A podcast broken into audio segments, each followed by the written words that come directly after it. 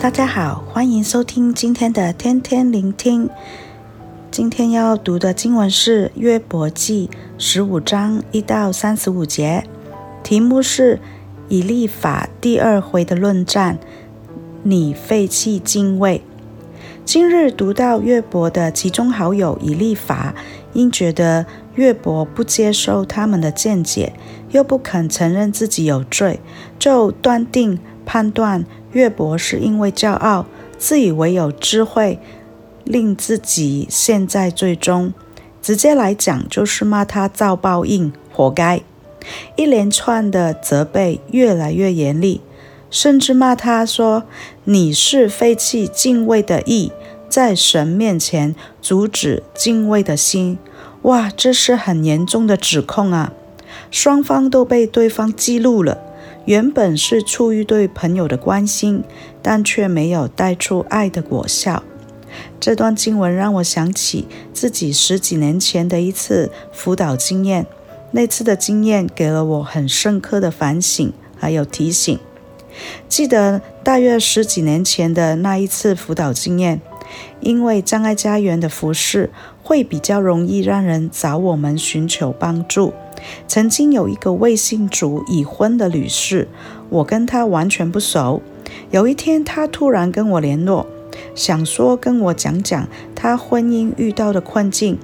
当我听完她的情况以后，心里面也很替她难过，也理解她的为难。可是我当时给出的回应，不是先同理她的感受，而是很逻辑的去分析她的处境。很理性的表达我的看法，最后他回应我说：“谢谢你愿意听我讲那么多。其实啊，我从来都没有跟任何人提起过，你是第一个。但是其实我只是想你能够分担我的感受而已。”讲完就结束了我们的对话了。之后他也没有再找我了。当下我好难过，也很错愕。就跟我先生说了一一下大概的情况，我先生回我说，他在这处境中需要的是朋友，不是导师。他找你不是想要听你的看法方法，是因为他真的撑得很辛苦，太孤单了。你要先同理他的感受，要先做好松土的工作，让他的心软化。这样才比较容易感受到爱，感受到你的关心，比较容易有下一步后续的可能。所以之后每次我想起他，我都会对他感到愧疚，对主都有一种亏欠。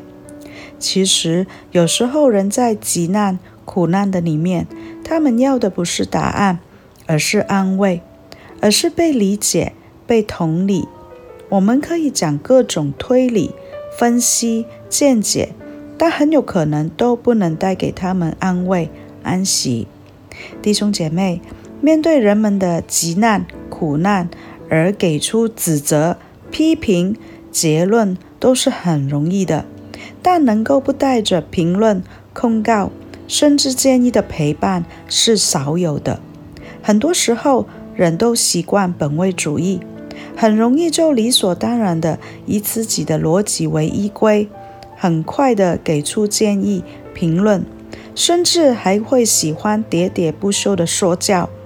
其实，当人在受苦、伤心、难过的时候，其实要的并不是伪论，不是想立刻得到一个答案，更不用急急着去纠正对方，而是有人可以安静的听他们说说话。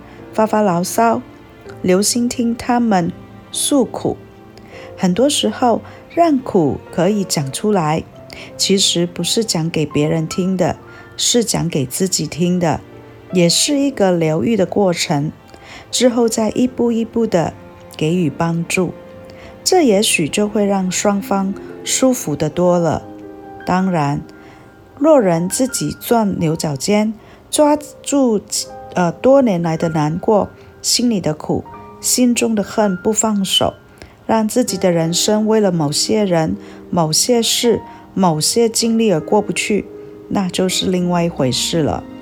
弟兄姐妹，愿圣灵在我们里面时常光照我们，靠着主时刻操练自己，用柔和谦卑的心多说造就、安慰、劝勉的话，成为别人的好邻舍。